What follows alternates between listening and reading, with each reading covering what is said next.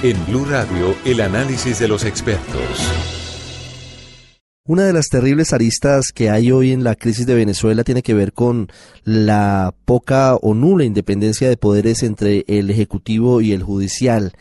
Hoy, entre otras cosas, los venezolanos están padeciendo por cuenta de la entrega a tribunales militares de un grupo de civiles que forman parte de las manifestaciones opositoras, algo que va en contra de la constitución de ese país.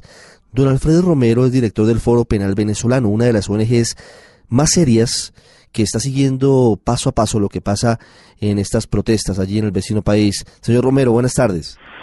Buenas tardes, bueno, siempre es un gusto conversar con ustedes y saludos al pueblo hermano colombiano. Hoy, ¿cuáles son las cifras de detenidos, de personas que han tenido que comparecer ante los tribunales en medio de casi siete semanas de protestas? Sí, bueno, eh, ha habido ya, bueno, hasta ayer eran 2.419 arrestos eh, derivados de la protesta desde el primero de abril hasta, hasta esa fecha. Ya hoy pues hemos superado evidentemente ese número porque se producen detenciones todos los días. De esos 2000, más de 2.400 personas se mantienen encarceladas, 771, que como digo eso puede ir variando. Y importante en relación con, con lo que comentaba anteriormente, eh, hay 295 personas que han sido presentadas no ante tribunales civiles, sino ante tribunales eh, militares. Y, eso de esas 295 personas presentadas ante tribunales militares, 160 personas han quedado pues eh, privadas de libertad. Quiere decir que les han ordenado la privación de libertad en este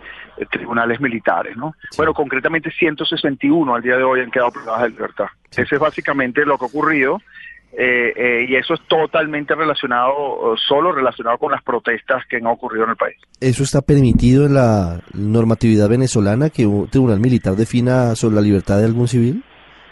Bueno, en principio no se trata solo de la, ley venezolana, los tratados internacionales de derechos humanos particularmente y la Organización de Naciones Unidas ya ha señalado en reiteradas oportunidades que juzgar a civiles eh, eh, a través de los tribunales o a través del procedimiento de los tribunales militares y de la justicia militar y la normativa militar es violatorio de los derechos humanos. En Venezuela existe una leve excepción, que no es algo que se está aplicando ahorita, o sea, que no aplica en esta situación, que es que cuando los delitos eh, son efectivamente de carácter militar, las personas, o sea, los civiles, pueden ser juzgados por tribunales militares. Eso ha sido esa, por, por demás, esa, esa, esa normativa, esa norma ha venido siendo criticada por organismos internacionales, pero a todo evento lo que ha venido sucediendo ahora es totalmente distinto. Primero que es generalizado, es decir, hay una orden eh, militar, una orden particularmente del ministro de la Defensa y del comandante de la Guardia Nacional, que es precisamente el comandante de estas eh, eh, oficiales o de estos soldados que se encuentran en, en las manifestaciones supuestamente combatiendo o dispersando a los manifestantes y resguardando supuestamente el orden público, la orden es que toda persona detenida debe ser llevada a eh, los tribunales militares. Concretamente, no se lleva al detenido civil, como es lo lógico, como es lo normal, a la, a la Fiscalía de carácter civil, sino inmediatamente se llama a la Fiscalía Militar para que sea la Fiscalía Militar la que presente estos individuos en los tribunales militares, que por demás está decir, o que es importante de alguna manera eh, señalar, que estos tribunales militares no es que eh, se, eh, existe una sede eh, en, en un determinado estado, sino que se constituyen en las mismas bases militares donde los detenidos se, se llevan, donde se encuentran allí pues recluidos. Entonces, esto es totalmente violatorio no solo a los derechos humanos, sino efectivamente a la ley venezolana, porque lo que se intenta a los efectos de incorporar a estas personas allí es que se inventan delitos militares, es decir, se trata de, eh, de, de digamos, de que las personas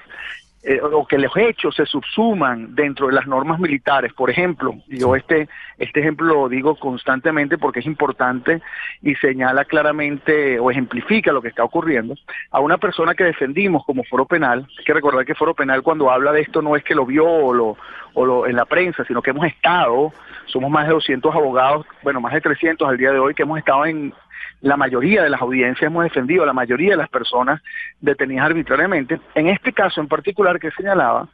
se detuvo unas personas por supuestamente, eh, por las protestas hubo unos saqueos y ella supuestamente se detuvo por haberse robado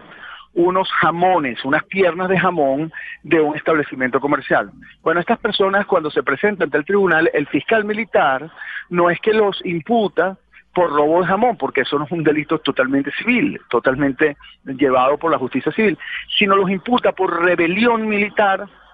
y vilipendio, que son delitos dentro de la justicia militar, dentro del código orgánico eh, militar, que precisamente es lo que puede, eh, es el delito que en cualquier caso pudiese ser juzgado. ¿Y por qué, los, por qué les indilgan un delito militar cuando se trata de, un delito común?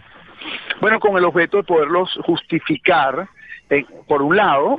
llevarlos a la justicia militar, porque si no, no pudiesen, utilizando esa leve ventana. Pero por otro lado, quiero decirles que la narrativa política que se está estableciendo en Venezuela es que todas las protestas son violentas y siendo que las protestas son violentas,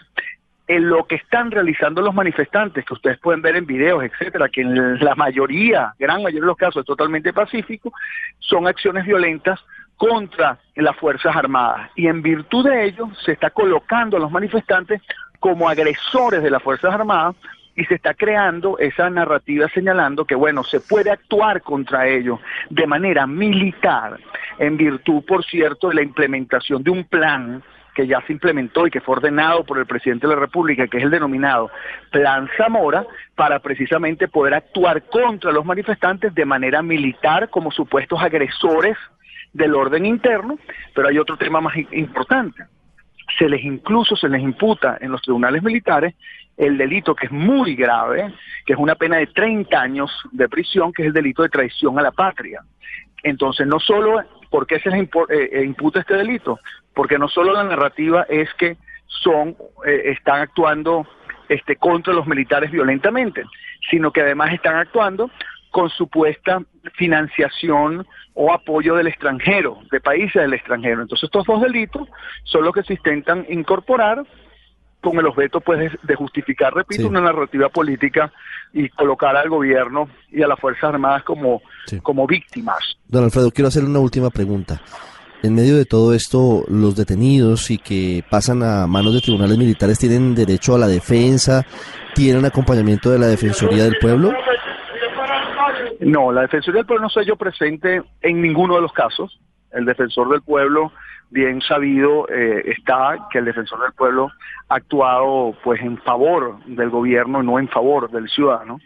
y cada vez que el gobierno eh, se pronuncia en relación con un tema eh, digamos o cuando el pueblo se pronuncia o un ciudadano en relación con un tema de derechos humanos el defensor del pueblo en vez de defender al ciudadano ha venido respaldando las posiciones del gobierno. Hay agresiones, debo decirlo, hay casos graves de torturas tratos crueles e inhumanos en cantidades. Le estoy diciendo que ya de estos 2.400 y tantos arrestos hay múltiples casos de torturas muy graves y el defensor del pueblo, a pesar de que la denuncia se ha hecho y se le ha llevado, no ha tenido ningún tipo de pronunciamiento en relación con eso. Desde Caracas, Alfredo Romero, director del Foro Penal Venezolano. Señor Romero, gracias por contarnos cuál es la situación hoy de los detenidos en medio de las protestas en su país. Muchísimas gracias y bueno, siempre a la orden.